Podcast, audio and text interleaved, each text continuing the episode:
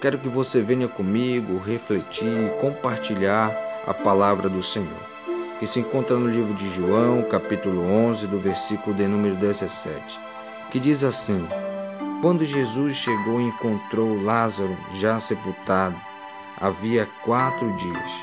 Ora, Betânia ficava a mais ou menos três quilômetros de Jerusalém. Muitos dos judeus vieram visitar Marta e Maria a fim de consolá-la por causa do irmão. Marta, quando soube que Jesus estava chegando, foi encontrar-se com ele. Maria, porém, sentada, ficou em casa.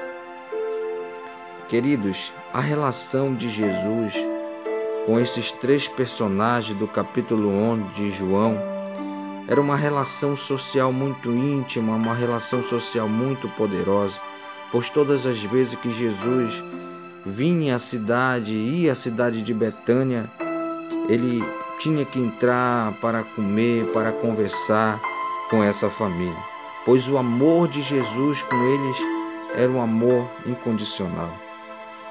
Mas um dia Lázaro adoeceu, ficou muito doente, muito doente, e agora Lázaro morre, Lázaro vem a óbito, para o desespero de Marta, para o desespero de Maria. Essas duas mulheres ficaram muito desesperadas, sem saber o que fazer, com o coração muito aflito por seu irmão ter morrido. E Jesus não estava naquele momento na cidade de Betânia, Jesus estava em Jerusalém, que ficava alguns quilômetros ali da cidade de Betânia. E quando Jesus volta para Betânia, para a cidade de Betânia, Marta corre ao encontro de Jesus. E Maria agora fica em casa. Maria não conseguiu sair de casa. A dor era tão profunda no seu coração que Maria não conseguiu o encontro de Jesus. Mas Jesus nos dá uma lição nesse momento. Jesus ele está nos ensinando que nós devemos adorá-lo no momento da bonância e no momento da dificuldade.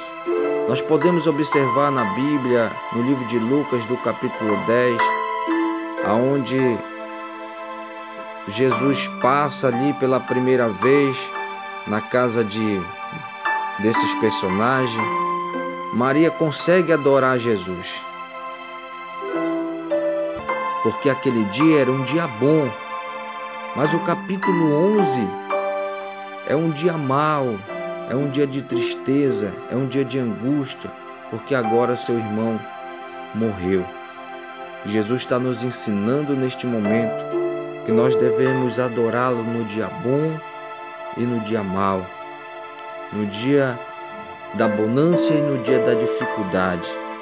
Eu quero dizer para vocês neste momento: tudo que Deus permite que ocorra em nossas vidas, bom ou ruim, Ele tem uma razão. O tempo de Deus não é o nosso tempo. O atraso de Deus não significa negação de Deus. Nada está além do poder de Deus. Jesus te ama mais do que você imagina. Então não se desespere quando vê a luta. A única coisa que Jesus quer é que nós se lance aos seus pés.